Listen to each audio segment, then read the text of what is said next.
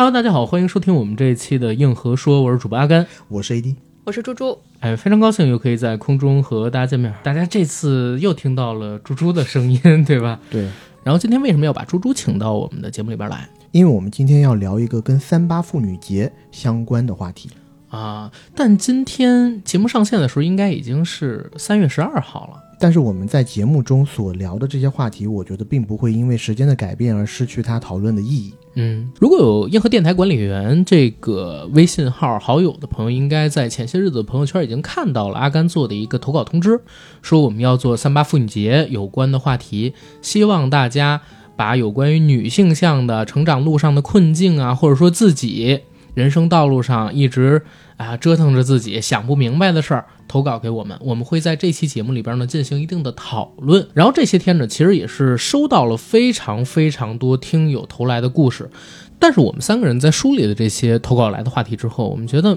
可能重复度有些高，对吧？对，因为我们三个人在聊的时候，猪猪其实提到了一点，就是我们接到的这些听友投稿啊，这些女生朋友呢，大部分来自一二线城市，对于农村女性或者农村女孩的那些困境问题。我们几乎很少触及，而猪猪当时呢又分享了他之前的一个经历，我觉得可以很好的作为我们这次话题的补充。之前因为工作的关系采访过大凉山的小孩儿，嗯，大家都可能对大凉山这个地区有一些。了解，就是四川大凉山一个很苦很穷的地方。对我当时有一个蛮大的感触，就是我们之前的一个既定思维就是扶贫要从教育做起，但其实，在了解完了之后，觉得这个想法有点过于简单了。就是你你要做真正的扶贫，其实你要用非常平等和耐心的态度去了解这个地方的真实原因和每个人面临的非常复杂的困境。就有的时候读书是读不出来的，就是读书有可能会拖垮一个家庭。因为区域发展的不平衡，大家能够掌握的资源，不是你纯粹的去给钱去供一个孩子上学读书就能够改变他的命运。当然了，很多人可以因为这样的关系改变命运，但是还有很多人是改变不了的。就是读书是真的读不出来，你可能需要。从方方面面去了解他真正面临困境，有的就是他他上学的路程太远了，你是不是要改善这个地方的交通？然后有的时候是你可能给予他一个技能的学习，比传统的读书路径更能够帮到他，让他看到外面的世界以及怎么样在这个社会上立足。然后比如说我们刚刚说到的女性问题，有的小孩，农村女孩可能非常年轻，十几岁就结婚了，在那个地方她成长出来，她所能够拥有的意识或者是所谓的思想水平，不是我们。城市的女性，嗯，能够接触到的，她有的只能是她所在的地方的给予他的视角，所以类似于这种心理层面的扶贫，或者是心理层面给到农村小孩儿或者是农村女孩的支援，我也关注到一些平台，其中就有一个一起写这样一个平台，意是公益的意。我们三个又去到这个平台上面去搜索了一下，发现其实这个平台上面的问题是更加具有多样性的，可能是一些城市女孩遇不到的成长的困难。我们觉得这是一个不太应该被忽视的角落，也是应该值得被述说的，所以我们把这些问题也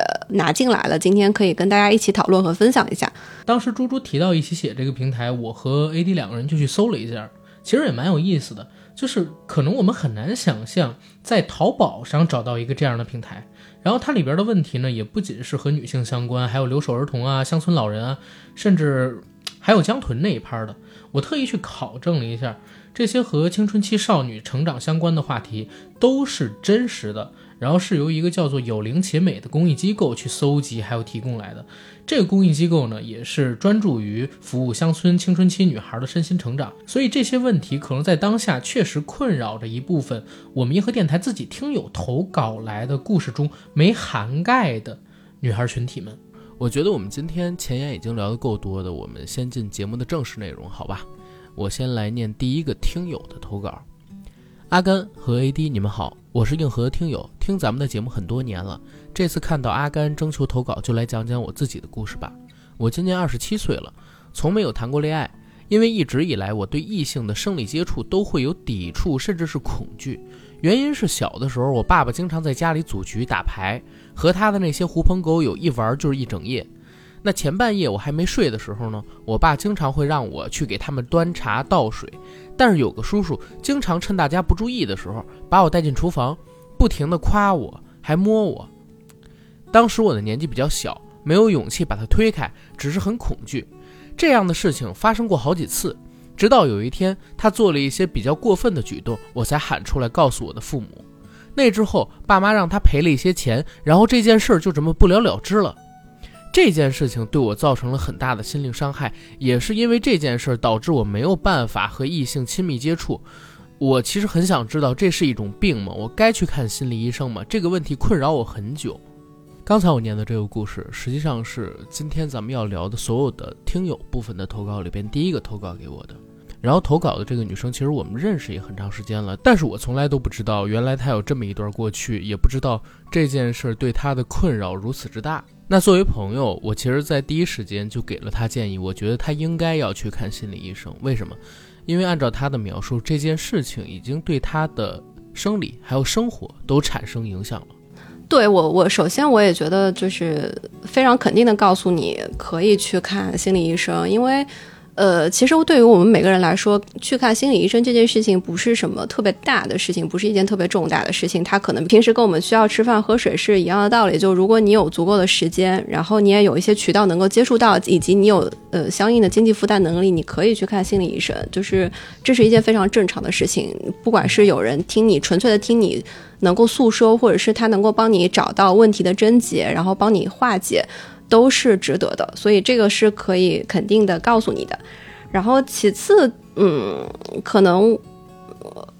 对于这个问题，我觉得也挺沉重的，就有点诚惶诚恐，不知道就是我们能够给到的是不是某种解决方案。但是也是想分享一下我自己的一些感受。我经常跟朋友会喜欢说的一句话，就是我们每个人活到这个年纪，其实都是。幸存者，因为或多或少，大家成长路上都会经历一些创伤。当然，你的创伤其实是蛮大的，它是真正的创，嗯，蛮沉重的，是一个真正的创伤。但是，嗯，你要不停的告诉自己，这个不是你的错。且我们想跟你说的是，呃，有一种说法叫做“黑色生命力”，就是但凡一个人能够从巨大的创伤中走出来且存活下来，他其实是能够比常人掌握更大的生命力和力量的。因为首先你是克服了这个巨大的障碍，让自己走向新的。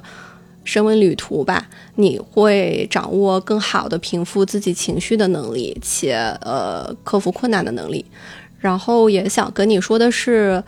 很多时候我们遇到创伤，可以去责怪当时我们的那个处境，或者是伤害我们的人，但更多时候只有你自己能够让自己走出来，且不用让呃过去去惩罚你自己的未来的。是，而且我自己刚才看到他这个故事，我在想一个问题啊。有没有一种可能是他现在还要去和他的父母聊一聊，在看心理医生之前，嗯，就是这个事情对他造成了这么大的困扰，而他中间也提到了，呃，他爸妈发现这件事情之后呢，只是让那男的赔了些钱，然后这事儿就这么不了了之了。我觉得他心里很大的伤害，还有很大的症结，可能是因为他父母当时都不作为，或者这种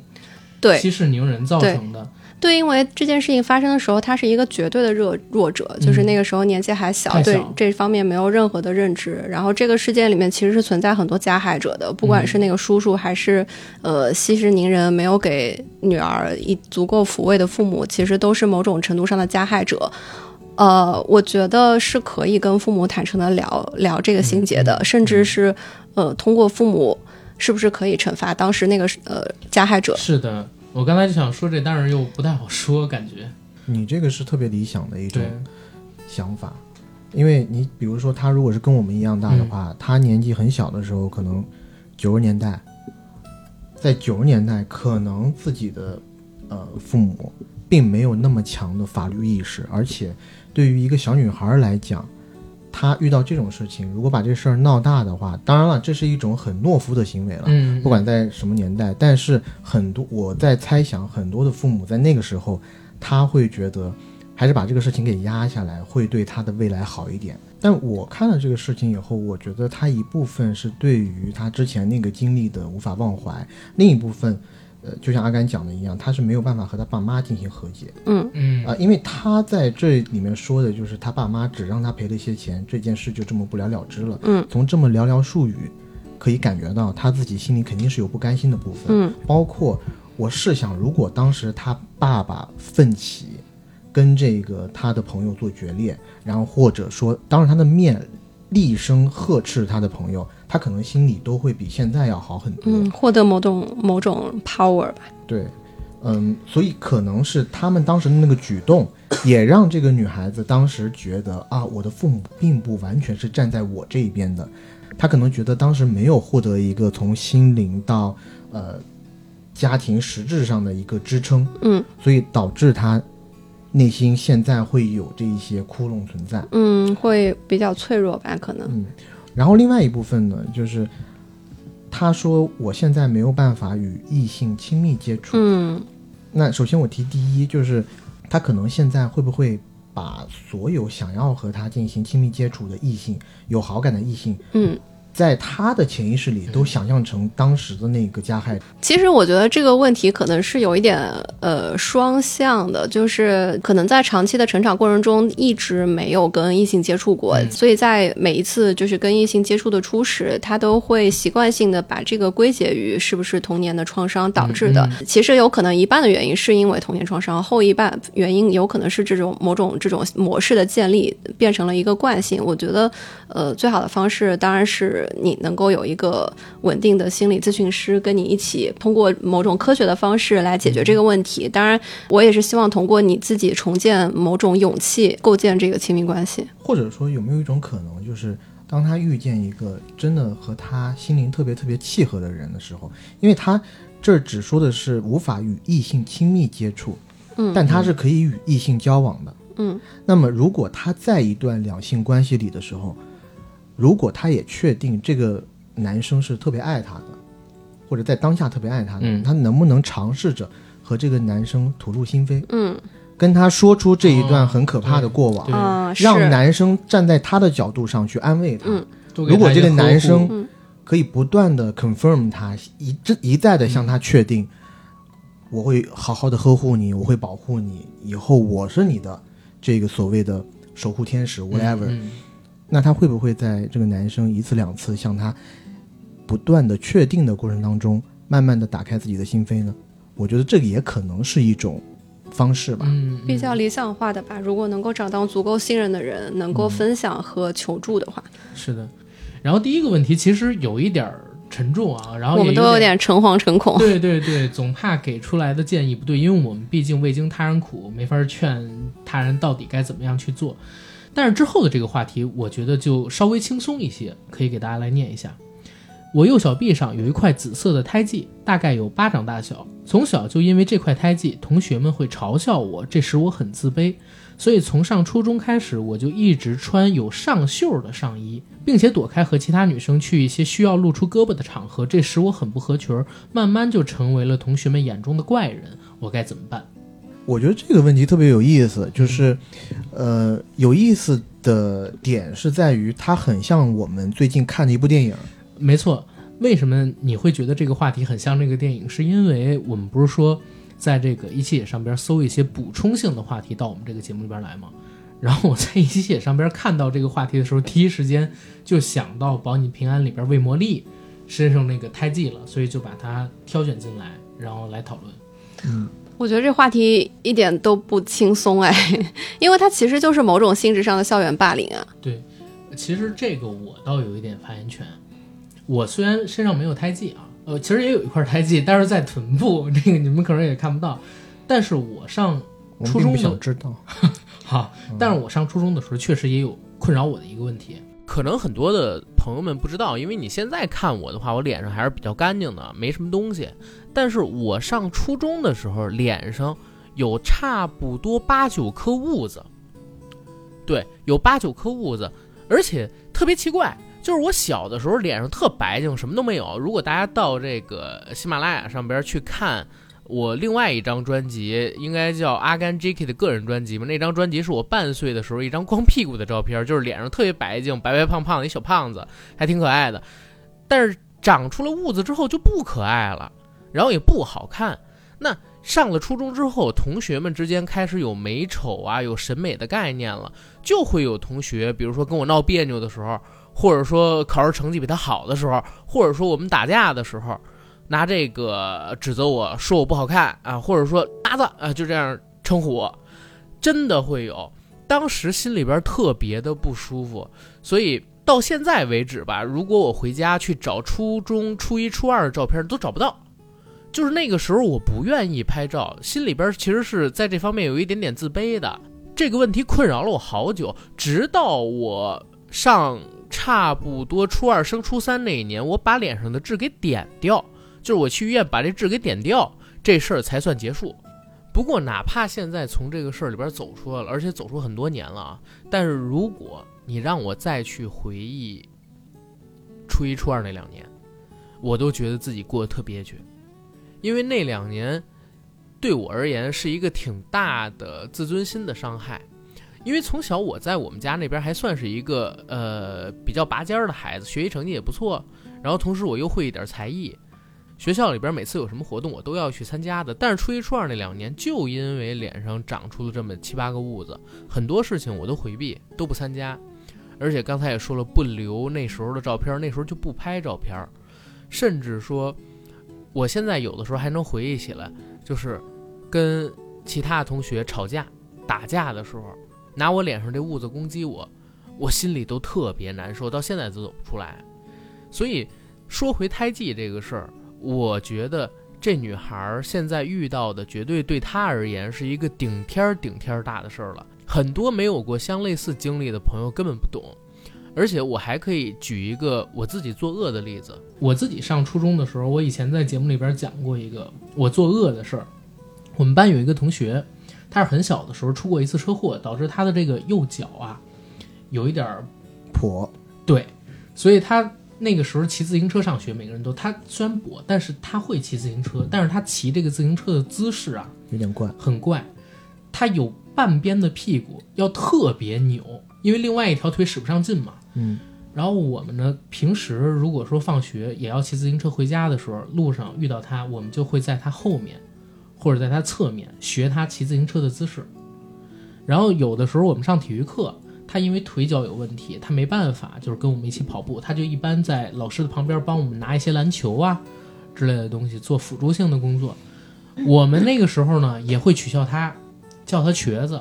这个事儿，我长大了之后，我真是觉得自己做的不对。但是在当时，我完全没有这个概念。然后现在回想，就是什么呢？其实上初高中的时候，很多小孩儿。或者说那个时候年龄的自己不觉得你做的这件事是错的，不自知的作恶。对，但你现在回过头去讲这件事绝对是错的，而且很恶劣，对一个人造成的心灵伤害很大。我是属于那种脸皮厚，所以当时这事儿没对我造成什么伤害。我点完痣之后脸又干净了，一点事儿也没有了。但是你比如说像这种小女孩，很难想象她在初高中的时候在学校里边会经历一个怎么样的同学间的歧视跟恶语相加。嗯。啊，现在我们开始有一些电影啊、电视剧去讨论，在中国初高中甚至小学存在这种校园霸凌的问题，这东西太普遍了。我现在想想，刚才就是我讲的那么两个故事，我自己也算半个吧。然后旁边那个脚有些跛的同学，他就是完整的一个校园霸凌故事。包括我自己觉得我从来没欺负过其他同学的，我都有去模仿他，那对他肯定也造成了心灵伤害。嗯，这种事情在初高中太常见了。我我觉得，如果要聊这个女孩胎记的问题，一方面我们是要给她自己提供一些建议，嗯，另外一方面，真的也应该呼吁一下有关于，呃，在这个年龄阶段的学生群体，他们的这个教育素质教育。对，因为悲悯心可能不是天然有的，是是我们每个人在成长过程中需要去学习的。为什么霸凌事件通常在校园里面会发生？就是因为小孩在成长过程中其实是没有自觉意识的，他不会意识到自己对别人的某种不自知的行为造成了巨大的伤害。我自己成长中有一个特别大的体会，就是你要学习的就是被别人讨厌的勇气。嗯，就是不是每个人都会喜欢你，特别是如果你有一些特立独行的地方，或者是你跟别人不一样的地方，就人在群体群体中如果。呃，有一些差异性，你是会被这个群体排挤的，这是一个特别自然的现象。但是，嗯，对于你来说，可能是一个学习的机会，就是你要学会的第一步是接纳你自己。当有这样的加害者发生的时候，你不要把他们的观点内化到你自己身上，然后反之，你来加害你自己。嗯，我提供一些比较简单明了、实际的这个方法，因为我在想说，如果这一块紫色胎记。还没有别人知道的情况下的话，我觉得藏是一个比较好的方法，尤其对于女生来说，这是防范于未然。嗯嗯嗯，但是现在已经被人知道了，我觉得比较好的方式嗯。就是坦然面对，嗯。就是给自己打气，因为在这种校园霸凌的场合里面，他们会揪住你一点，就是你越怂，越不敢，越把自这个东西当回事儿，他就会越揪住你这个痛点去打，因为他知道这个就是你痛点，嗯是的，所以他才会一直去打你这个痛点。如果你自己都不把这个痛点当回事儿，或者说你什么时候学会自嘲了，嗯，他们也就会觉得这个痛点无效了。时间长了以后，自然而然的也会淡忘掉。然后我觉得，如果是一个女生的话，这块右小臂上的紫色胎记，我觉得还算好，嗯因为毕竟没有长在比如说特别关键的部位。然后在小臂上的话，我觉得如果你年龄够大，我有一个小小的提议，可以尝试一下纹身。反而可能会成为一个，如当然你要去咨询一些比较专业的纹身师啊，嗯有可能会把一个紫色的胎记变得特别漂亮，对吧？嗯我觉得这件事情好像有某种象征意味，就是把自己的一个弱点转化成自己的一个特点。对啊，我觉得就是这样的嘛。但我讲真，就刚才你在说这个藏起来的时候，突然点了一下头，你看见了吗？嗯，为什么？因为我在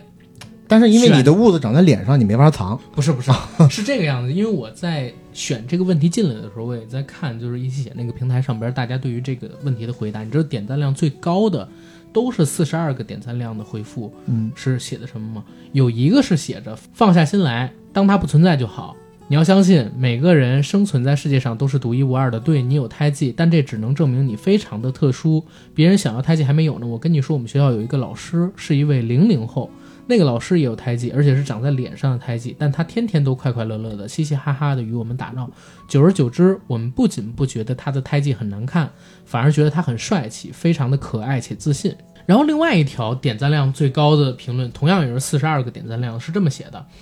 您好，您要对自己有自信，你自己别在意，别人呢也就不会在意。同时可以告诉你的是，胎记是可以用遮瑕膏遮住的，或者说用激光技术消除，价格也不是特别的贵。家里和你自己要对胎记这件事儿有一个清楚的认知，除掉它也不是一个特别复杂的问题，也不要有什么心灵负担。你要有一个乐观的心态，别自卑。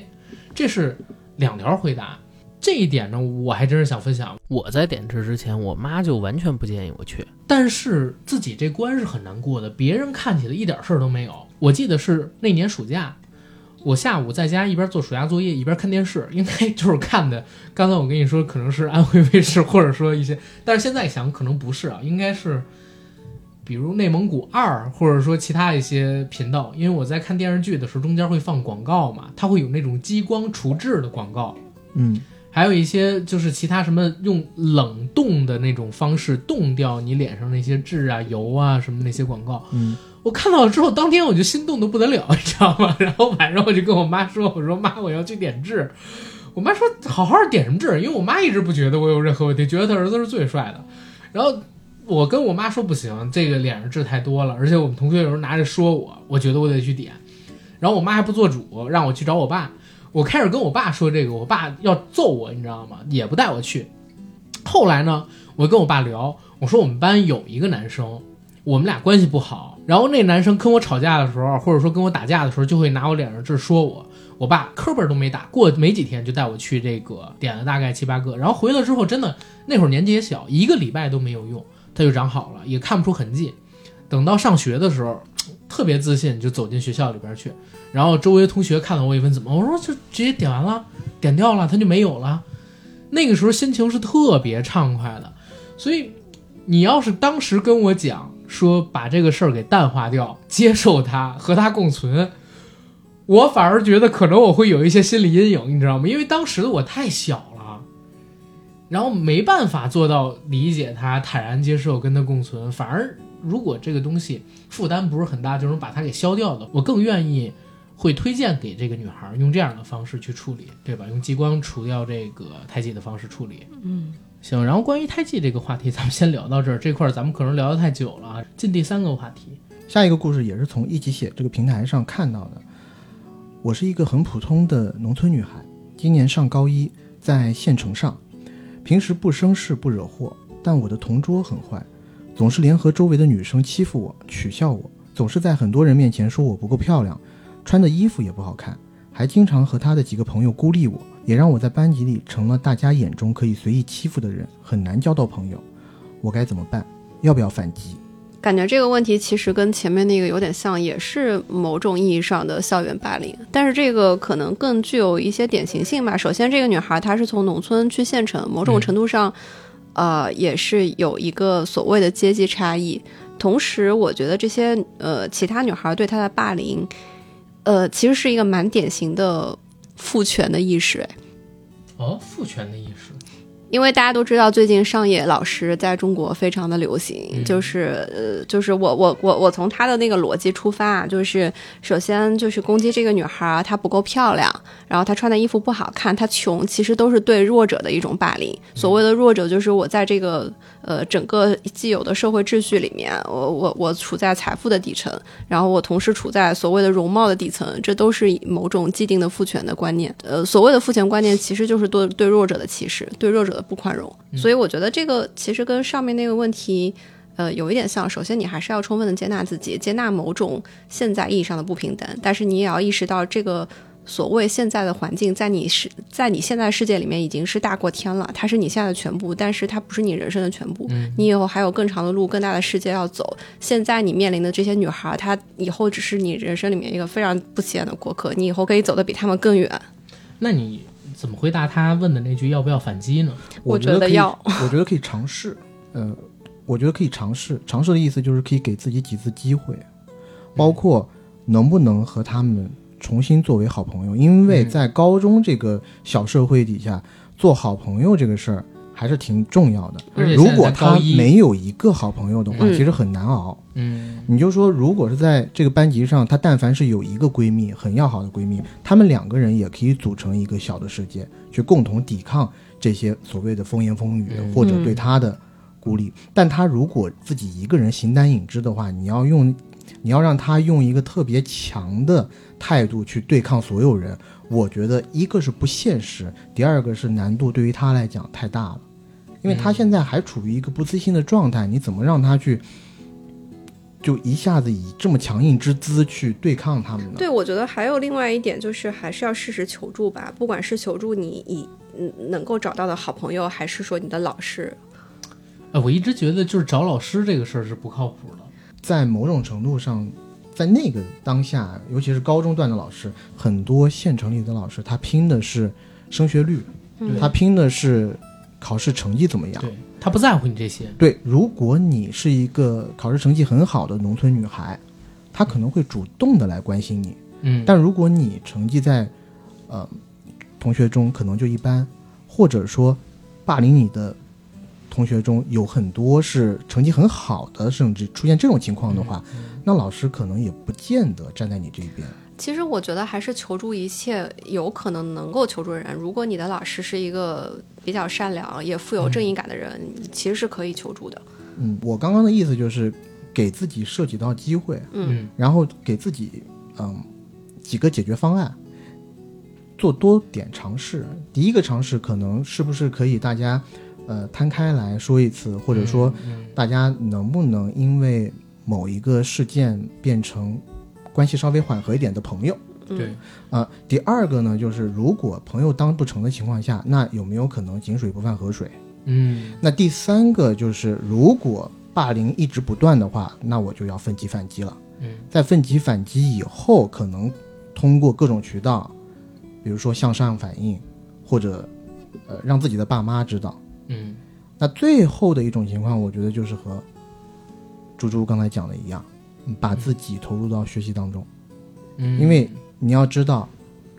很多你现在周围你觉得那些光鲜亮丽的同学，到最后可能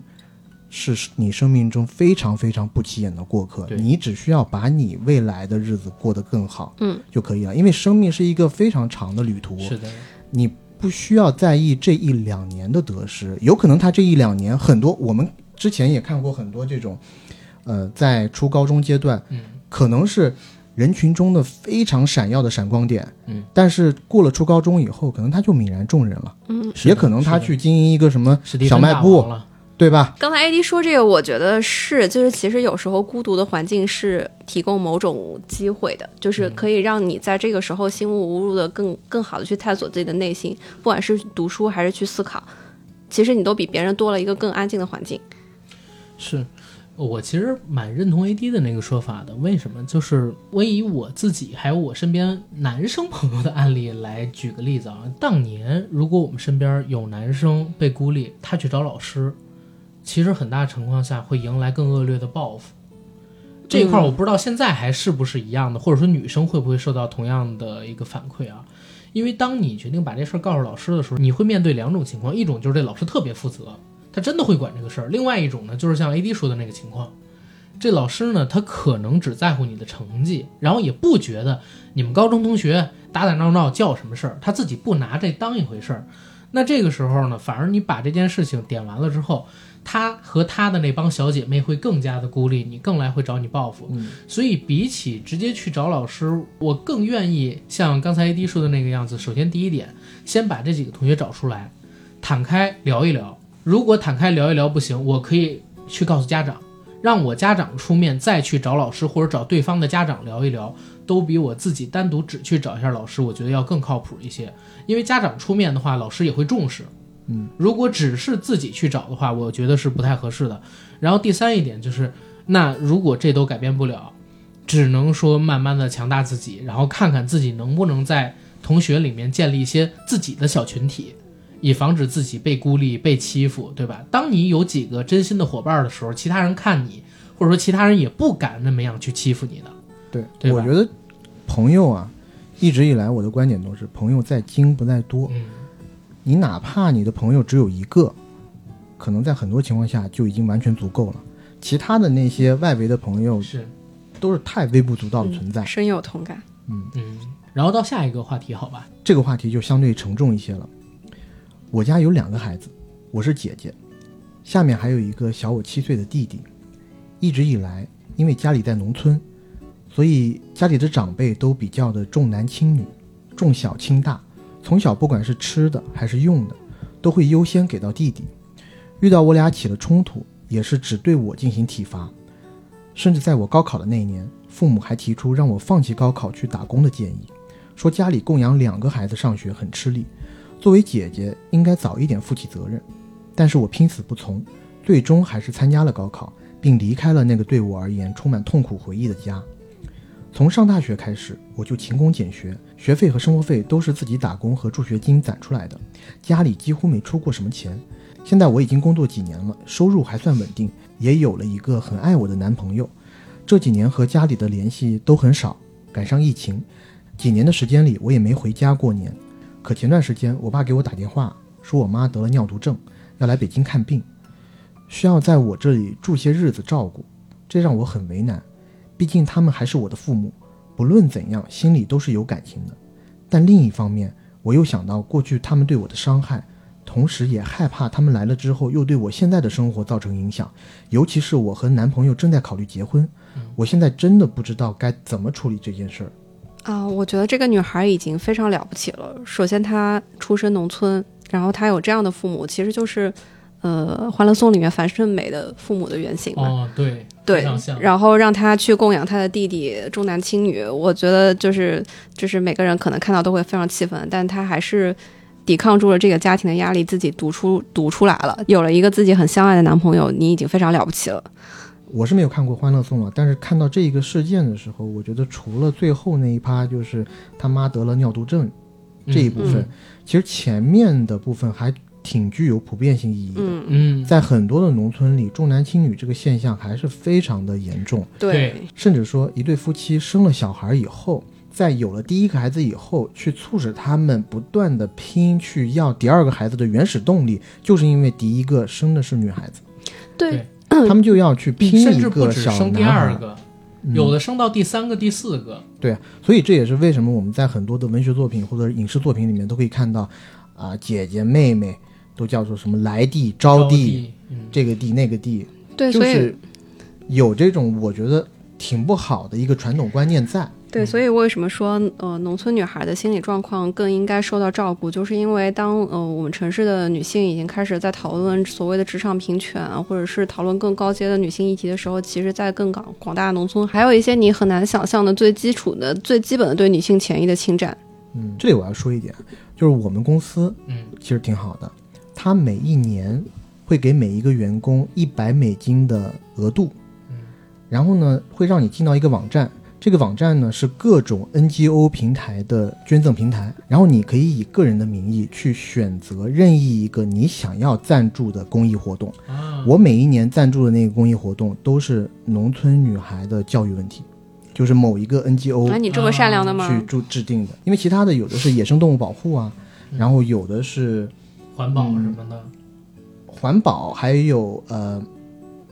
留守儿童也有一些，但我在过去的三年都选择的是那一个，原因有两个，一个是因为我们那是一个全球的公益性的平台，嗯。所以有很多的项目是针对于国外的，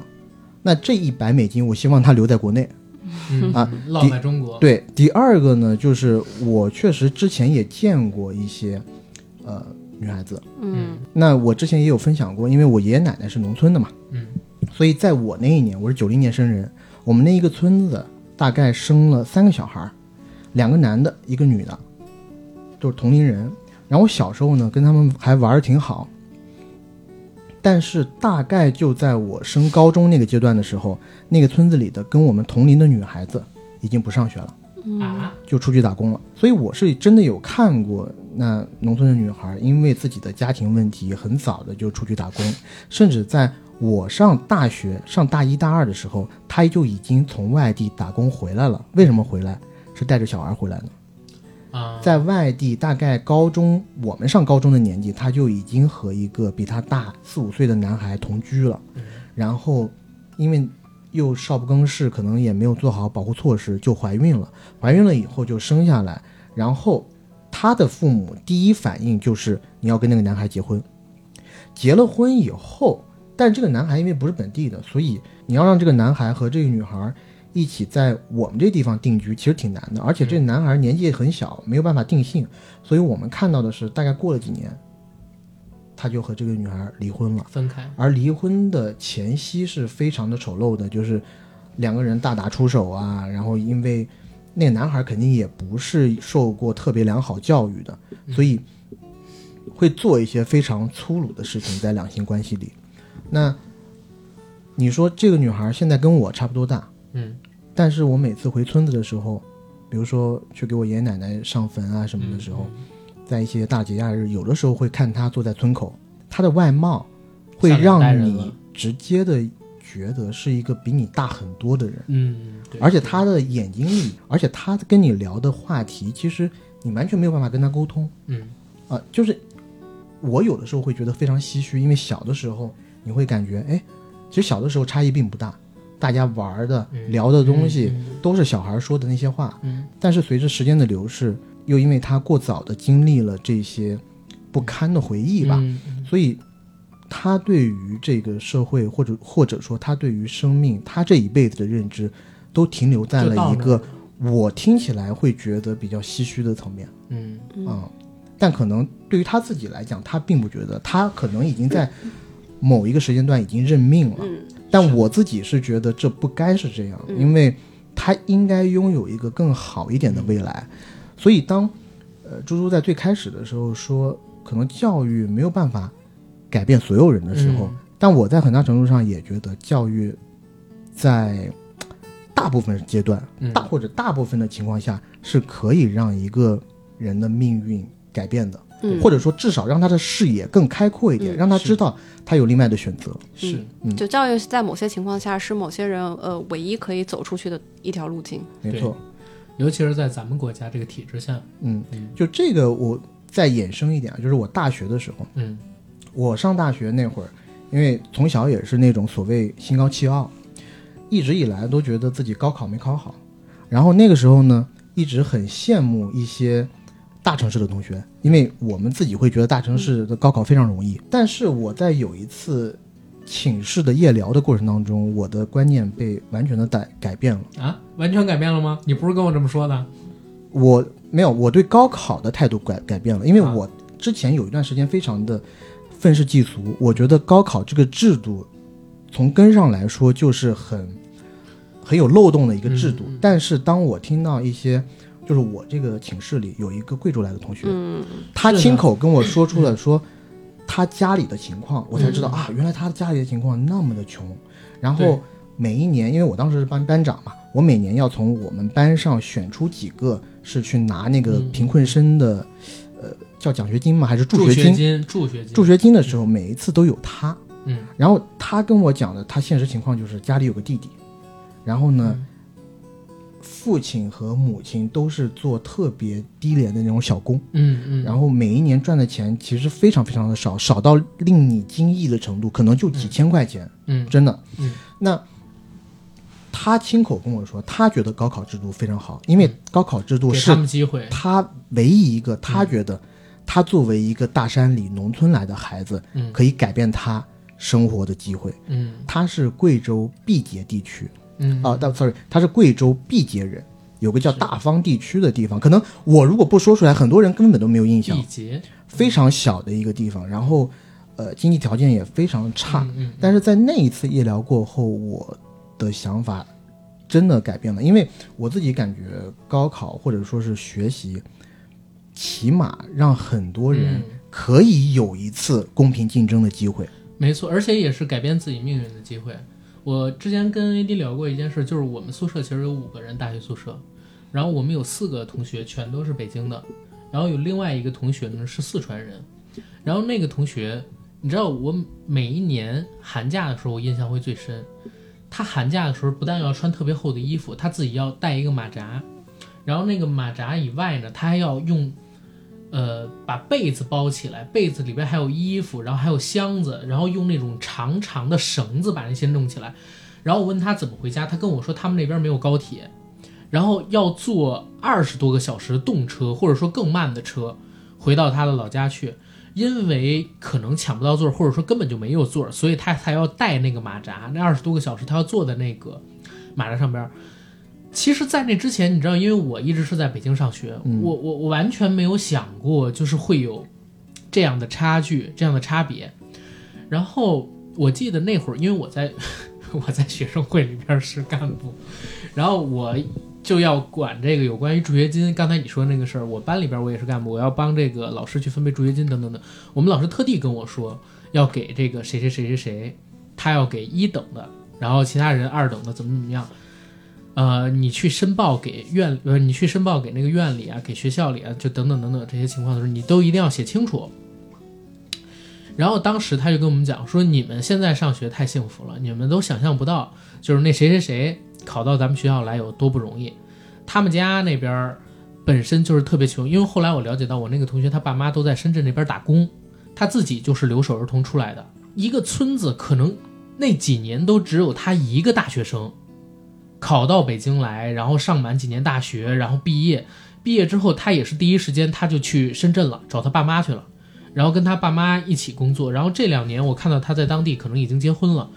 真的，你试想一下，如果没有上大学这个机会，他可能就是跟着他爸妈，然后一起去做这个，呃，当地就是深圳或者说北京、上海这样城市的工人，而且他爸应该就是在建筑工地工作的，对吧？学习跟高考给了他一个很大的机会。当然，话题回到刚才我们这个故事里边来啊，从这儿看，他爸妈这个重男轻女的观念。差点害了他的一生，或者说已经对他一生有影响。但是最大的那个影响是想让他不读大学，外出打工。嗯，这个影响特别大。包括到这儿，我都特别想问，就是你刚才提到的那个女生，她是独生子女吗？还是她下边有弟弟或者上边有哥哥？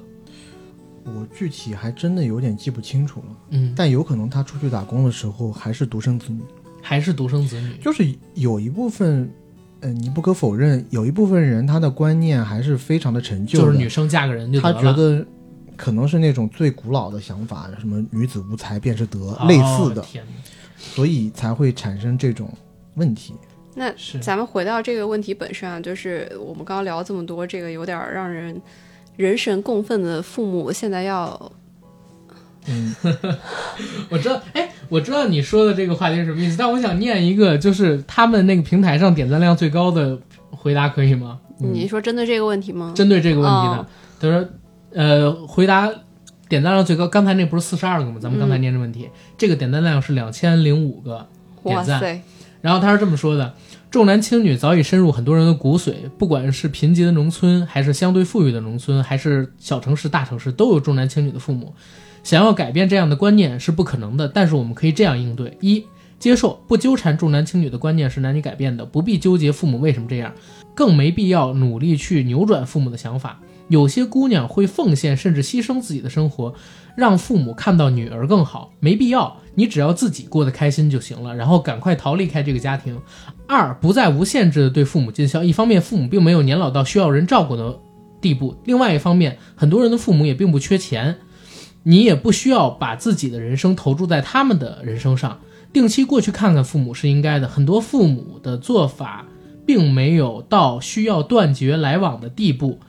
三，多为自己的家庭打算，不要牺牲小家庭和丈夫的利益去孝敬父母，更不要给父母再去伤害自己另外一半的机会。好好生活，过好自己的日子是最主要的。与其奋力去争取父母的认可，不如努力过好自己的生活。如果你的父母能够及早醒悟，他们也会认可你的行为，他们会爱你，会希望你过得更好。如果你父母一直不爱你，你自己再怎么努力，自己过得再好，他们也会觉得你亏欠他们，你不重要，然后也不会爱你。呃，这是点赞量最高两千零五个赞的回答。我觉得这是一个爽剧回答。嗯，就是就是为什么这个呃这这位朋友如此苦恼的来写这个，就是因为这是一个非常典型的两难问题。就是首先，对它是一个非常非常两难的困境，就是他一定是某种程度上受到传统的孝道的影响的，同时。嗯，虽然就是他的父母对他做了一些我们看起来很过分的举动，从小到大，但是还是有某种意义上的所谓的对，不管是养育之恩还是亲情在，他还是心里面有一定的顾念的。你简单粗暴的让他就弃父母于不顾，我觉得是不太可能的。他他一定是会有一些挣扎，以及嗯，以及他妈得的是尿毒症。嗯，他不是小病，对他不是小病，且可能他们家就他一个人在大城市，只有大城市有良好的医疗资源能够救他，可能这就是最后的救命稻草了。啊、所以我觉得这是一个其实很难的抉择，甚至我我觉得我们没有什么权利去帮人家做这个决定。对我觉得我们只能分享一点我们的想法。嗯，就比如说，如果是我的话，那我可能会真的是要深思熟虑好久好久，嗯或者说我要再思考一下过往的这么多年，他们俩对我到底是怎么样。如果哪怕是我心底里还有那么一点点对他们的感激的话，包括他们之前真的是父母真的是帮过我一些东西，那可能他们在做出那个觉得让我去放弃高考去打工的那个决定的时候，他们也很两难的情况下的时候，我可能支撑我去帮助他们的决心要更大一点。嗯，但如果他们是完全出自于为了弟弟考虑的那种情况的话，嗯那我可能，当然了，我作为出于孝道的这个因素，我可能也会给自己设一个线，设一个 limit，嗯，然后就告诉他们，我不会无止境的帮助你，嗯。我的能力也就这么多。嗯。那你弟弟在你你们的照料之下，享受了那么多的好处，那弟弟应该扛起主要的责任。我不是说我完全推卸，但是在遇到这种情况的时候，嗯我会跟弟弟分着来。嗯，比如说他占百分之六十，我占百分之四十，咱们商量着来。对。但这个时候你看他二十七嘛，他说弟弟小他七岁，二十可能还没有毕业，嗯，就如果还在上学的话，这个东西我觉得我可能想的比较的理想化哈。嗯但如果是这样的话，我觉得我是挺难的。如果要说服我自己完完全全的把我所有的一切去帮助，当然这确实是有前前提条件的。嗯就这个问题当然也很难回答。我觉得我回答出来也是会遭人出于我自己的这个认知来回答。那有没有一种可能，就是我跟弟弟签订某种协议呢？我现在因为我有这个能力，嗯但我们俩之间说好了，我现在帮你，就是我现在付的这部分钱中间有你一份儿的，等你大了以后你要还给我。嗯，反正如果是我的话，我我讲真，我比你更纠结这个事情。嗯嗯，因为之前对我那个伤害可能太大了。如果我是这女孩的话，如果我下边就像你刚才说的，有一个小我七岁的弟弟，他现在还没有毕业，那可以说他毕业之前，我可以承担大部分的这个透析的费用，然后等这个弟弟毕业，他有足够经济能力的时候，我可能就不太管这个事儿了。我讲真是这样的，如果要是没有这个后面尿毒症的这个事情，我可能都不太会和家里边联系，可能就属于两段的这么一个情况了。因为按这个故事里边的描述，你看，从他上大学开始，然后生活费、学费都是自己打工和助学金攒出来的，家里边几乎没出过什么钱。这几年家里没出事，就是他妈没出事的时候，虽然他主动不和家里联系，但家里也没主动联系他呀，对吧？就相当于家里边也没有在乎过他，反而是有事儿了才想起他来。那如果不是说父母得了重病，那如果我是他的话，我可能真的就和家里断绝联系了，就相当于我没有这个家，我可能会这样去想。但是既然有这个情况了，那说实话是有点两难。不管怎么样，我是他们生的，我肯定要考虑这个问题。但是又因为之前的这个所作所为对我的伤害太大了，可能我会承担一部分。但是你如果说，就是这个是完全压到我身上，我自己心里是过不了这道关的。嗯，我觉得阿甘说的是有道理的，就是他在这个家庭里面一直是一个被绑架的关系，可能就是我们经常说什么长长长女如母，这其实是对他女女性身份的一个捆绑嘛，就是没有没有人天生要担起什么责任，但这个时候其实是他跟他的家庭做出某种切割，或者是划清一个界限，就是我我没有办法无止境的去帮你，然后把我自己拖住一个境地，我也有自己的生活。而这个时候，其实让弟弟适当的承担起一部分家庭的责任是是是应该的。而且我觉得这个女生可能我觉得当时候就不需要跟他爸说太多，直接写上四个字“养儿防老”，让他自己悟去吧。但我讲真，我感觉这个女生她最担心的是啥？最担心的是，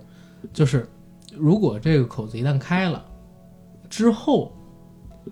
因为大家都知道尿毒症它是一个长期的病症，对吧？嗯除非你换肾，而且有的时候换肾之后好像也有一个生存期，然后生存期里边不断要服那种抗，就是抗排斥的那种药，嗯然后包括要做后续，只要这一块我不太懂啊，但是大概是这么一个流程，因为我身边有做的那种肝脏的嗯。移植的手术的人，尿毒症其实是非常严重的一种，非常严重对，嗯，就是肾衰竭嘛，受衰竭，对，嗯，所以他可能也会担心，就是如果自己现在开始管这点事儿，然后以后父母呢还是不断的从自己身上去榨取一些东西，就有点像我们看到那个樊胜美一样。嗯。那如果说看病是这样，以后等到弟弟结婚，弟弟要买房什么的，会不会也一门的全找过来？借着自己已经开了这个口子，就永远都甩不掉这个负担了。所以就是要做出做出某种切割，对，就这个其实是不要顾及孝道，要跟父母讲清楚的。嗯，然后这个问题实在是太极端了。如果没有他结尾说的这个父母里边的母亲身患重病的这个条件，我们其实是可以给一些呃自己认为还 OK 的建议的。对，甚但是，至说嗯，可以非常轻易的给一些建议，比比如说呃他没有后面这一趴的话，那我为了让自己心里好过，那可能我每个月也寄个一千多少钱给到家里，但肯定不会影响我个人的生活，甚至是我每个月赚到钱的极小的一部分。但是我我觉得我自己心里这关过了也可 OK，就完成一个赡养责任，我肯定是可以的，没错。对吧？但是甚至说加上了这个前提之对，甚至说在我能力负担的范围之内，自己弟弟上大学的这些钱我都帮他付了，也不是不可以。但我要说清楚的就是，嗯我付这部分钱不是在没有代价的前提下的。嗯我的前提就是，我付完这部分钱以后，你之后所有的事情你就别让我管了，嗯，对吧？我可以替你们出这部分钱。对，但是加上了这个问题，就有点变成人伦奥赛题的那种感觉，你知道吗？对，就是基本上是这样一个级别，与我们三个人确实是非难非常难给出一个太极端了，这个，两全的答案。我我想到了我的姐姐那个电影的结尾，就其实当时的主创是选择了一个和最解的方式，对，选择了一个所谓的人之常情，但其实很多人会太去想了，那个。对，很多人会会会会会拼命的抨击那个结尾，嗯。就觉得啊，作为你作为一个女性，你应该选择自己独立的人生，你应该放弃这个弟弟。但是嗯。其实对所有人来说，要做出这样的一个选择都是非常艰难的。因为是咋回事？这事儿没落到他身上，我都不说 这事儿真的落到他身上，就是像我们一样接到这样一个投稿，你设身处地的给他提一个建议，你可能都很难给他提一个建议，因为为啥？有可能你提了这个建议，他真的按照你这方向去做，那到时候你这个回答影响的可就是几个人的人生。说实话，我们也很难负起这样一个责任。而很多看电影的时候觉得这个电影逻辑上边自己不能接受的朋友，真轮到他去做这样的选择，轮到他给这样影响他人人生建议的时候，他也说不出个理儿啷来，对吧？所以这一块儿就是希望有识之士吧，有这个对法律、对这种人伦思考比较深刻的朋友，可以在评论区里边给我们做一些补充性质的解答，对吧？然后到一个比较轻松一点儿的投稿话题吧，这个话题我觉得大家能聊的东西还蛮多的，嗯啊，这个话题是来自于我们的一个听友，然后他提的话题是这样的：阿甘你好，AD 你好，我是丸子，希望有机会投稿可以被选取，因为你们的建议对我真的很重要。我是一名高一的学生，我非常热爱电影，真的十分热爱电影，电影是我的梦想。现在观影量有四五百部，豆瓣上的 Top 二百五看了差不多一百五十来部。但是我在山东省临沂市县城的一所县重点上学，我们学校是没有艺术生的，我的文化课成绩差不多在一本线往上一点。如果我现在转编导生，那是不是得去参加培训啊？可以自学吗？我怕不培训学不好，又怕培训浪费时间，因为我感觉我对电影的了解领先于同龄人。另外，我如果是不参加艺考，升入大学，能否学电影呢？我知道硬核电台是呃一个影视类媒体，所以我想问问，可不可以给我一些建议？我身边有很多朋友都不看好我这个梦想，所以我还没有和父母说我想学电影这件事儿。而且很多人也告诉我说，小时候的梦想是实现不了的，长大了一些就不会再想这个事儿了。可是我真的很热爱电影，主播们，你们有什么建议吗？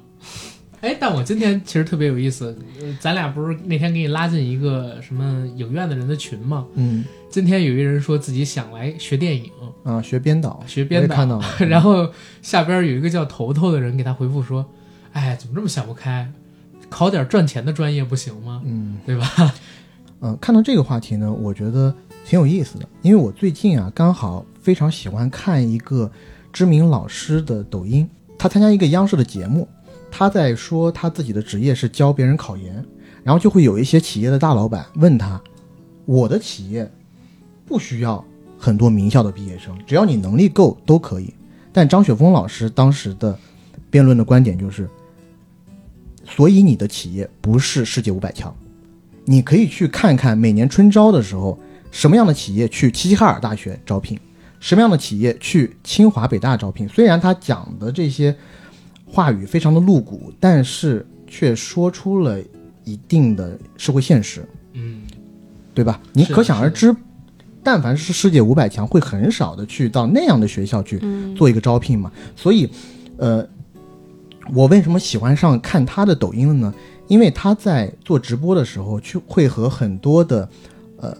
有的是高考学生，有的是已经在大学就读的学生去做一个连线，很多学生就会就他之后所学的方向或者专业向他寻求建议。比如说，有的学生就会问他，啊，那老师，我一直很喜欢土木，那我之后是不是报土木工程啊？或者有的人就会问他，那我很想学医，我是不是该学医啊？但是张雪峰老师他回答问题的标准都非常的实际，他会以一个非常普通家庭的视角去告诉你，你学什么样的专业好找工作，嗯好可嗯比较容易的让你在未来脱离了大学生活以后，你可以在社会里尽快的立足。就丸子同学，你的这个梦想呢，其实我觉得我还比较有发言权，嗯，因为我们也都是很喜爱电影的人，也是然后真正的从业者。对，也是从业者。但是呢，在回答你这个问题的时候，我觉得我不免要浇你几盆冷冷水。先灌一些黑鸡汤、对，呃，是黑鸡汤嘛？现在是这么叫，负面鸡汤，毒鸡汤。嗯反鸡汤。首先呢，热爱电影和做电影根本是两个概念。你热爱电影可能是喜欢去看电影，但和你真正要从事电影是完全不同的。有的时候，把你一个特别喜欢的爱好变成职业以后，可能你会觉得特别的痛苦，甚至你真正的成为从业者以后，你会丧失你当时作为爱好时候的那个乐趣。热情，对这个，我觉得是呃很重要的一点，你要自己想清楚。当然了，受制于你的年龄和眼界，我觉得你现在这个阶段可能也不那么容易想清楚这个问题。那第二个问题呢，我觉得就是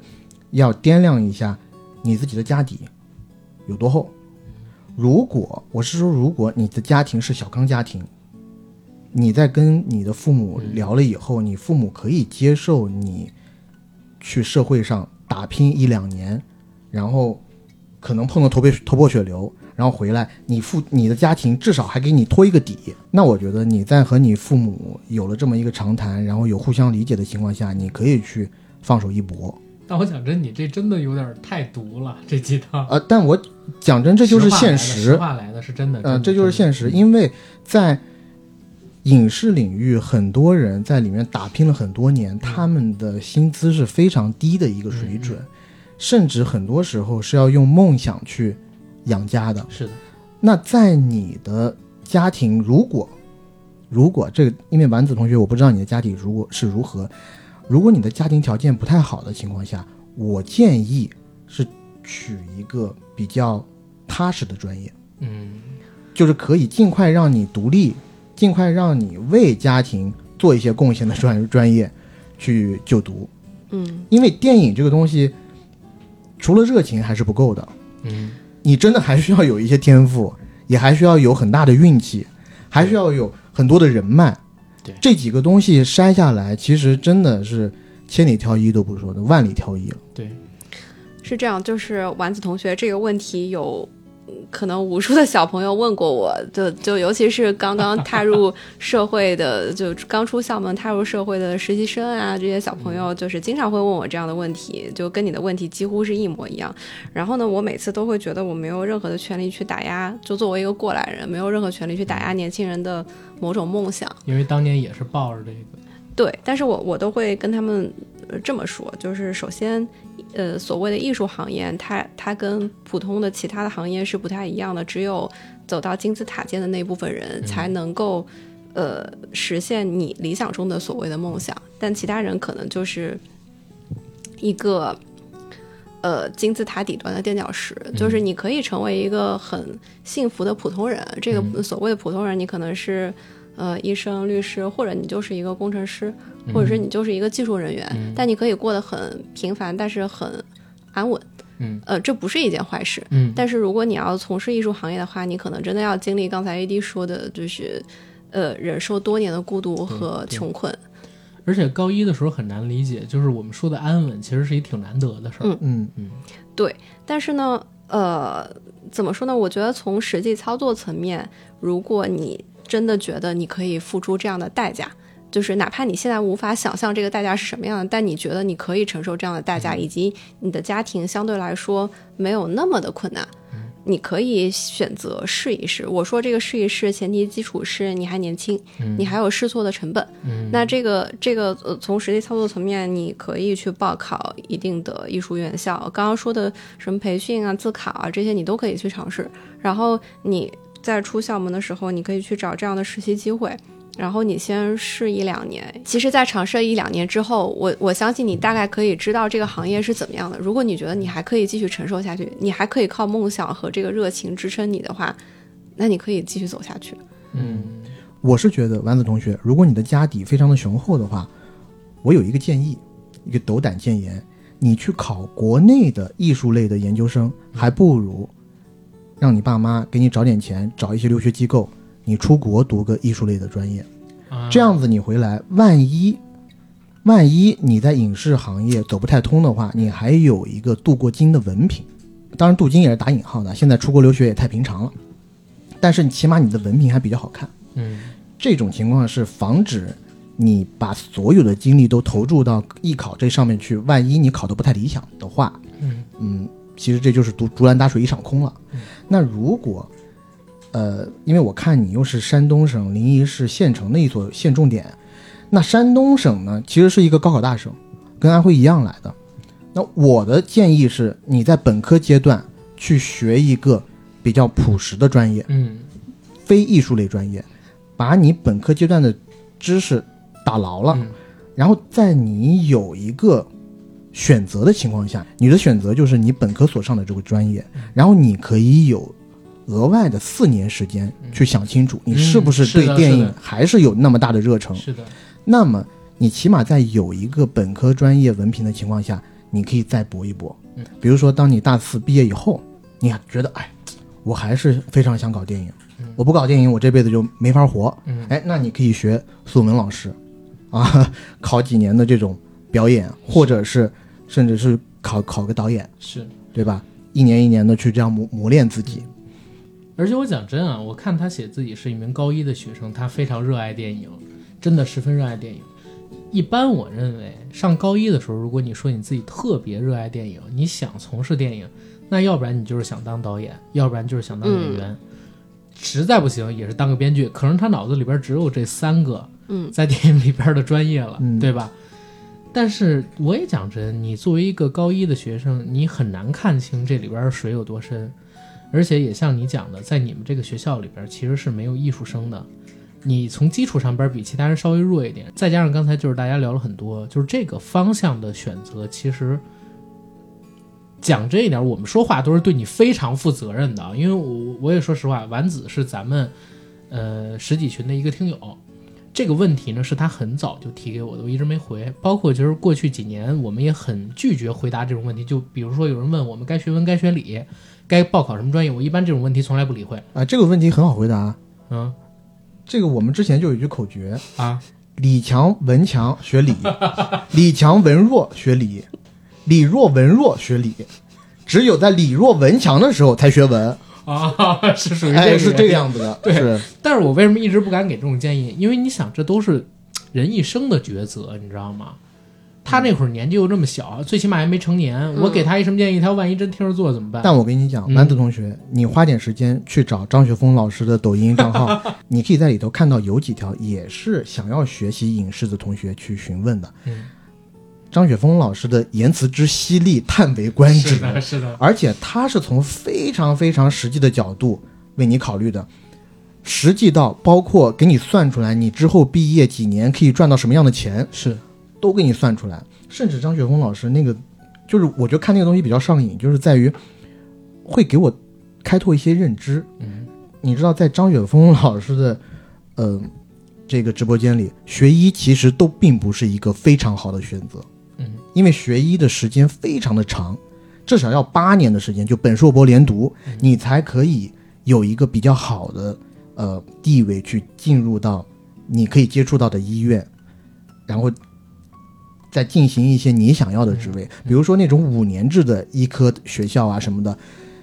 在张雪峰老师的直播间里，他都是一律劝人家。你千万别学这个，但讲真，你每个人的就是你你的价值、个人价值的评定，都不是完全按照你毕业之后能赚多少钱来啊衡量。没错，确实，所以这个也是我自己感觉我最近的一个变化。嗯也正是因为看了雪峰老师的这些，呃，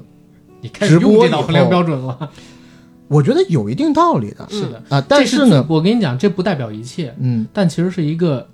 比较被大家所普遍能认知到的一样东西。啊对，没错，你说能力什么的，可能我见你第一面我感知不太到，嗯，但是你比如说你收入多少，我见第一二面的时候，我大概能感知到。他可能还是把某些就是就是幻象给剖开吧，特特别是丸子同学，我我觉得就是你可能要搞清楚自己热爱电影热爱的到底是什么，就是嗯。是单纯这个电影好看，还是热爱这个行业，呃，附着的一些外表光鲜亮丽的东西。但是我跟你讲，我听到这句话，我也是摆摆手，因为他在处在高中阶段是完全看不透的，是他甚至都没有接触过这个行业。你给他讲再多这个行业的秘辛、痛苦、赚钱赚的少，他完全不知道，他也没有概念，他甚至对赚钱本身都没有概念。没有概念可能还是有一腔孤勇，觉得我我要迎难而上。他大概率对电影的热爱是因为天天听我们在这个节目里边大谈特谈，聊一些乱七八糟的事儿，指点江山，所以觉得这个东西很有意思，很呃，但是或者也是因为他先对这东西感兴趣，然后关注到我们这东西，然后觉得做这玩意儿可能没有那么难，嗯对吧？但但实际上，刚才 AD 说的那点特别对，因为我这两年我认识到的就。在这个行业底层的人特别特别的多，你就说咱们节目里边来嘉宾都来了多少个了，嗯对吧？然后身边的人也都是干这个的，就像 AD 说的一样，如果你没有一个殷实的家底，你闯进来这个行业，待几年之后你回去了很难办。嗯你必须要有一个充足的准备，然后你要衡量你的热爱到底到了哪一种程度，因为也不是每个人都是像张帆帆夫妻一样，嗯，就能踩中《三体》那个东西，然后一卖卖一个多亿。虽然没有编剧的天分，对吧？没有导演天分，这个行业又得靠天分，又得靠运气，然后运气可能比天分还重要，嗯，对吧？但是呢，这个东西如果要上升一下，就是他讲的嗯梦想和现实的这个分别的话，我其实确实也有点难回答。就是如果是我以前的话，因为我的成长路径就是追梦，梦想就是比一切都大的，而且我确实在某几个我的人生关键点上运气还比较好，嗯才才准了。但是我回想，我之前其实我在走每一步的时候，也是给自己留了退路的。我还是比较实际的，务实，对，嗯就是嗯，就是在我想要去追梦的时候，我也是有一些追梦失败的预案的。嗯，所以这个我觉得是可能也需要年龄去去沉淀一下吧。所以你现在才高一，其实说实话，我们是建议你先度过一个充足的三年，把你这个高考考完，然后有学习一个一定要弄好。，对，就是当我进入到这个行业以后，会发现这个行业里面有一波人没文化了，非常滥竽充数 啊，所以为什么外人看这个行业，有的时候觉得这个行业的门槛特别低，也是这样。我有的时候我们自己都觉得，哎呀，这个行业里面怎么有些人那么 low？从事了文化行业之后，发现自己彻底没有文化。，对，发现很多人竟是没有文化的，所以高中三年这个基础真的要打好。你的文化水平越夯实，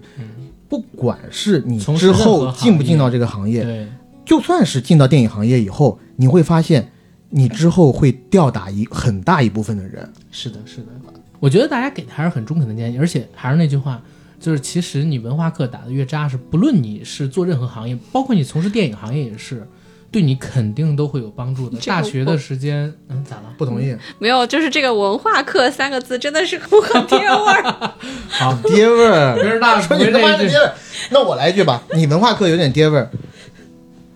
丸子同学，记住我一句话：学好数理化，走遍天下都不怕。我想到我跟 AD 刚认识那会儿，我们两个人有一个共识，对电影行业，嗯因为难才好玩。哦，对吗？是吗？现在有没有觉得很后悔？我操，我觉得太傻逼了。那是什么时候的你说说？一八年，的时候，那也没过几年，当然可能是因为过去三年疫情三年多难。对对，对文化知识打的基础牢一些，对你肯定是有帮助的。不管你是在电影行业还是任何一个行业，都是这样。而且 A D 刚才说那句话特别对，大学时间有四年的时间，能让你好好的去想自己是不是要往这个行业里边来。如果你觉得自己非常非常的热爱，你也可以在这些年的时间里边多看一些片子，多看一些怎么写故事，对吧？包括你自己可以报一些上上大学之后啊，也可以报一些相关的课程去学习学习，对吧？起码这个行业的门槛还是挺低的，哪怕你没学这个专业，我自己觉得也是可以参与进来的。我讲真，我我身边真的有好多就是完全没有学过电影专业的人，然后也在往这个方向来工作呀，对吧？那你要嗯塔伦蒂诺，塔伦蒂诺那就是卖碟的，对吧？嗯那确实是一个例子。然后我其实看到这个丸子的故事之后，当时我也在那个一起写的平台上边我去搜，我发现就是这种小时候的梦想真的特别多。然后就是学电影还不是我看到的，就是我自己觉得比较认为难度大的这么一个梦想吧，对吧？我还看到那种就比如上高中想学戏曲，然后没跟家里说，怕家里不同意怎么办？我讲真，我以前学传统曲艺的时候，那是在零三零四年。当时如果你说你想学戏曲，包括如果我跟我妈说，虽然我爷爷是票友啊，把你腿打断。对，如果你是现在你你还想学戏曲，可能家里边人给的反馈会更加激烈一些，因为现在这个行当越来越没落了嘛，对吧？然然后我还看到就是说，呃，拍电影的有很多，其实是大部分，还有一些就是想去当练习生的，很多都是想往这种演艺行业来努力，对不对？我是觉得有这些想象都很好，但是如果你想把这些想象落实，其实挺难的。如果你真的想去做，那你就得从你现在这年纪做好准备，你一点一点去试。试的过程当中，你得发现自己有没有天分。反正我的建议就是嗯，永远有一个 Plan B。这一点非常重要。就是有 Plan B 的话，你不会说撞了头破血流之后一无所有。嗯，反正丸子这个问题呢，我们先聊到这里。这个问题其实我们聊的时间有点太长了，可能是聊到大家的一些痛处了，对吧？下一个问题，主播们好，我的父母几年前离婚了，然后又各自再婚。我是跟随父亲一起生活的，但是自从父亲再婚之后，我总感觉我们之间有了隔阂。我感觉他有点过分的偏袒他的再婚对象，也就是我的后母。现在我不愿意和我的父亲交谈，甚至不想和他见面儿。我也不知道如何缓和关系，但我感觉回不到以前了，这是我的错吗？我该怎么办？这问题就是问出这样的问题，通常情况下，我觉得他还是想跟父亲缓和关系的，是的，因为但凡觉得就是父子这个父子关系我不是很 care 的话，我都不会问这样的问题。嗯我自己是在想啊，首先你要明确的一点是，你自己觉得父亲偏袒他的再婚对象是你觉得，还是你父亲真的偏袒他的再婚对象？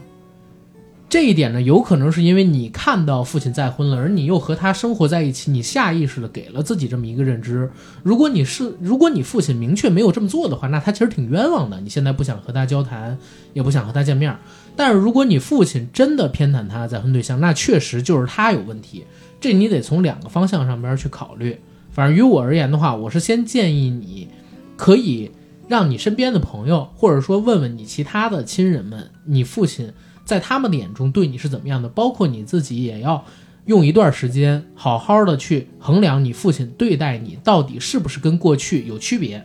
是不是在你和他的新婚妻子之间呢，会更偏袒他的新婚妻子？如果你觉得你父亲对你不像过去那么好了，而且确实有过分偏袒，你应该和他好好的来聊一聊。嗯，我觉得就是这几年可能对原生家庭这个概念有点过于解读了，就大家在讨论自己现在所处的呃现状的时候，都会把责任推给原生家庭。当然，我不是在说这位朋友在呃在推卸自己的责任，但是我我是觉得在嗯这样的情况下，你是可以把自己的主动权拿回来的。所谓的这个主动权，就是说。我们现在说的一切一部分是来自于原生家庭，但是另外一部分更重要的其实是来自于我们自己。就是我我想说的，把这个主动权拿回来，就是把这个呃自己本来应该担负起的责任给拿回来。这个责任更多是对于自己的责任。就呃，如果你觉得父子关系对你来说是重要的，这个家庭关系对你来说是重要的，你可以把这个呃自己，你可以自己主动扛起这个责任。就比如说你主动去跟父亲去交流。呃，主动去跟他打开心扉，甚至是跟你的嗯所谓的继母去打开心扉，去聊一聊你更渴望的那个家庭模式，你更希望的亲子关系是怎么样的。呃，从你自己出发去缓解这个关系，嗯，我觉得这是你可以做的事情，可以承担起的责任，也是把你的自己的主动权拿回来的一个机会。是的，哎，但是我也有一个问题啊，比如说，如如果他确实他父亲。嗯，就是再婚之后对他没有过去那么爱了，嗯，或者说更偏袒于他的新婚妻子，嗯。嗯，你觉得怎么样对他而言才是最合适的、比较明确的一个方法有吗？我觉得那只能把这个作为构建自己更强大的一个机会了，就是你你从此以后你可能没有办法从你的原生家庭里面去汲取更多的爱，你只能自己给自己赋予更多的爱。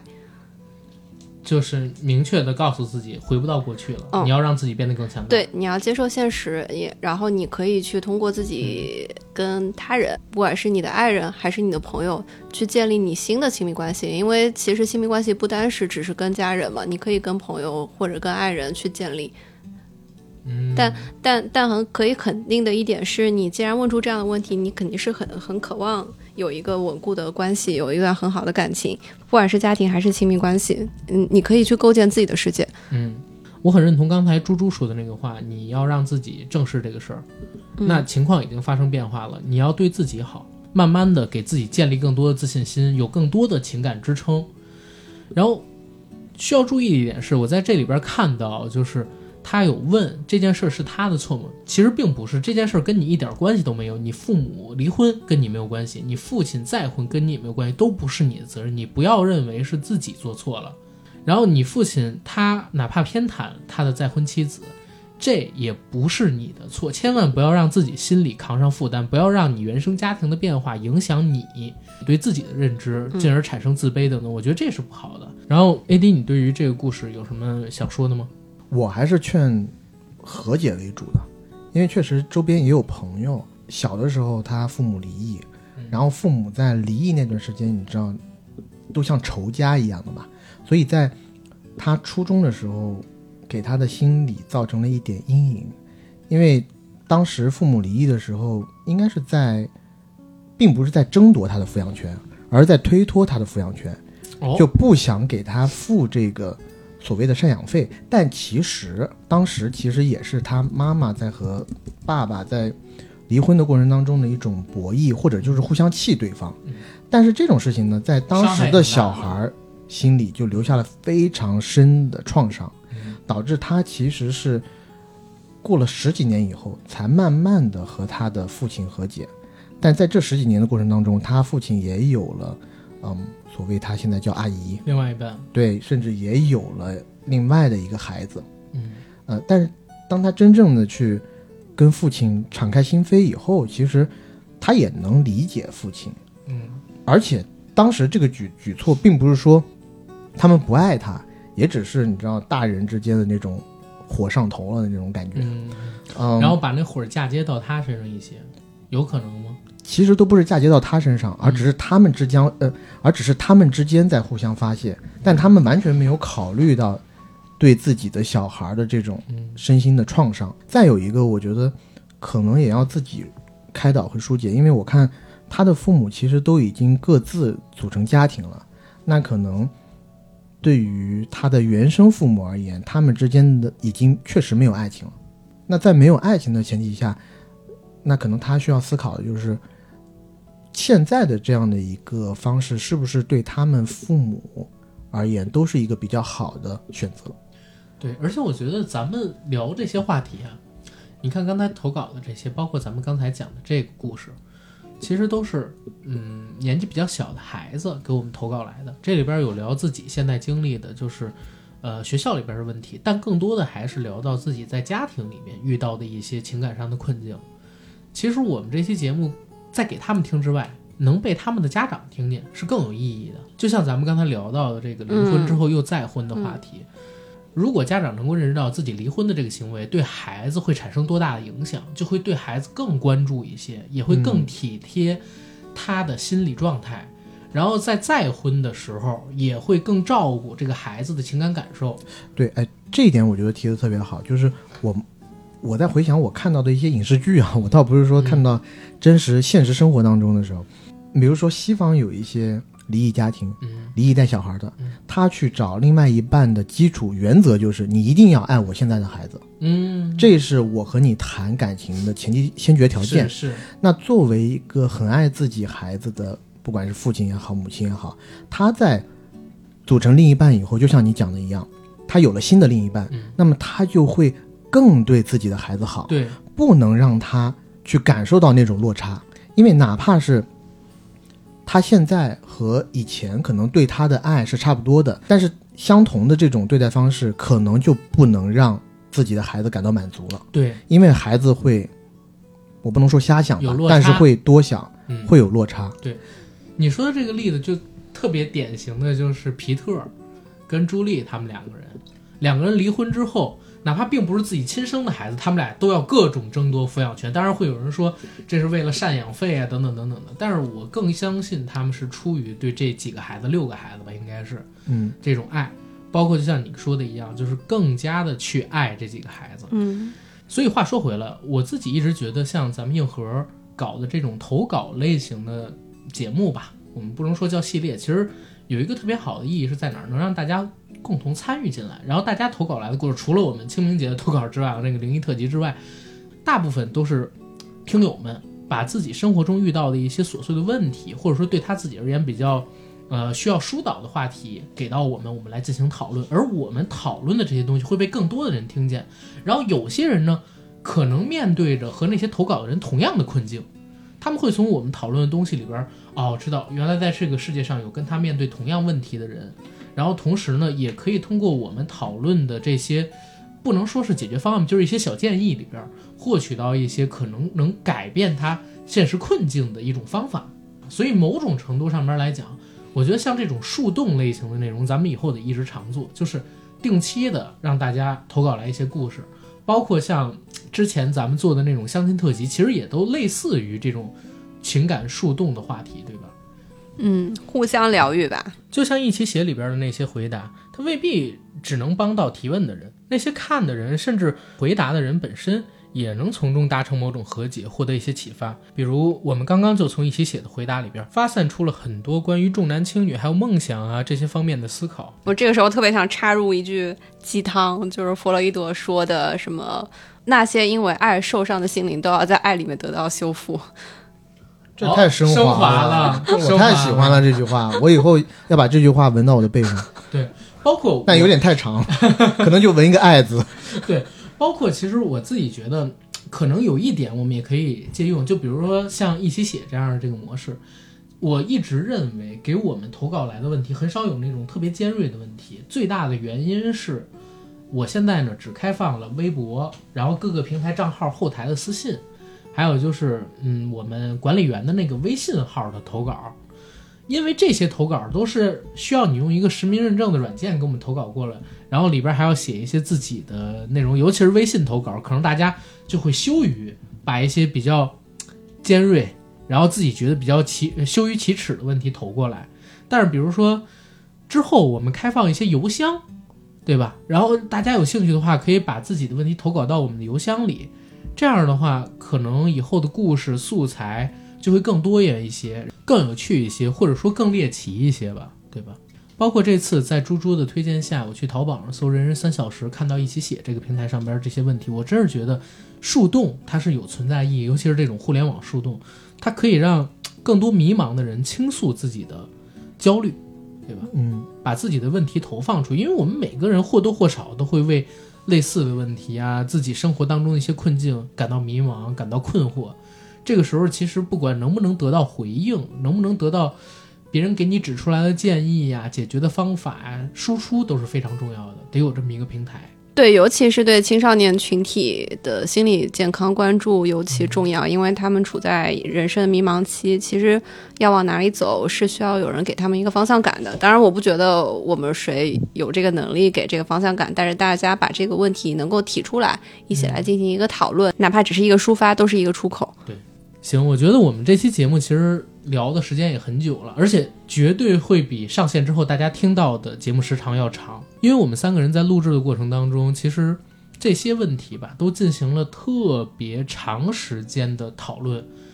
然后有一些问题呢，是因为我们觉得占用的时间太长了，我们删减了一部分；有一些问题呢，是因为我们可能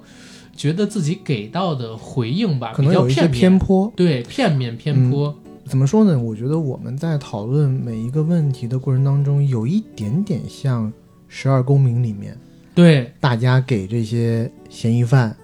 定罪对，的那一种谨慎程度。有的时候呢是很难达成一致。嗯有的时候呢是达成一致了，害怕听众不能和我们达成一致；有的时候呢是我们害怕听众和我们达成一致了，但是会被主旋律 认为我们的看法跟意见跟这个社会主流情绪不一致，所以就把这些东西给删掉了。但是呢，也希望大家可以通过我们这期节目可以了解到，哦，原来在当代社会的这些青少年群体里边有这么多的问题，这只是我们硬核电台一个小小的播客节目开放投稿之后，然后我们筛完了的，这还是提出来的问题呢。所以心理健康真的是我们大家每一个人都需要关注的一个方向跟话题。我还记得小时候看过一部电影叫《最爱女人购物狂》，那个韦家辉的，它里边有一句话：“都市生活有压力，每个人有点不正常是很正常的事儿。如果你觉得大家都不正常，只有你正常，那你就很不正常了，对吧？”从那个时候开始，他就呼吁大家要关注心理健康。到今天我们这期节目也是一样的。所以之后我们再做有关于这种情感树洞的投稿征集，大家呢也可以尽量的把自己的故事投稿给我们。如果觉得不方便，把故事给到我们银河电台，让我们在节目里边去播出，也可以像通过淘宝搜索“人人三小时”点养豆，进入到一起写这个平台，把自己的故事写在一起写里面，看看能不能帮到网线另外一端的朋友。然后也可以在这种类型的平台上。给这些心理咨询的问题留下一些自己的理解，没准你就能帮到正在被这些问题所困扰的人群。行，节目的结尾我来做个广告，我们的节目《硬核说》已经在全网各大播客平台同步播出，欢迎各位收听、订阅、点赞、打赏、转发。我们欢迎到微信平台搜索 J A C K I E L Y G T，让我们的管理员拉您进群，和我们一起聊天打屁。也欢迎在微博平台搜索硬核班长以及 A D 钙奶喝奶。关注主播的个人动态，还有节目的最新动态。然后我们这期的内容到这儿就结束了，谢谢大家的支持，下期再见，拜拜，拜拜，拜拜。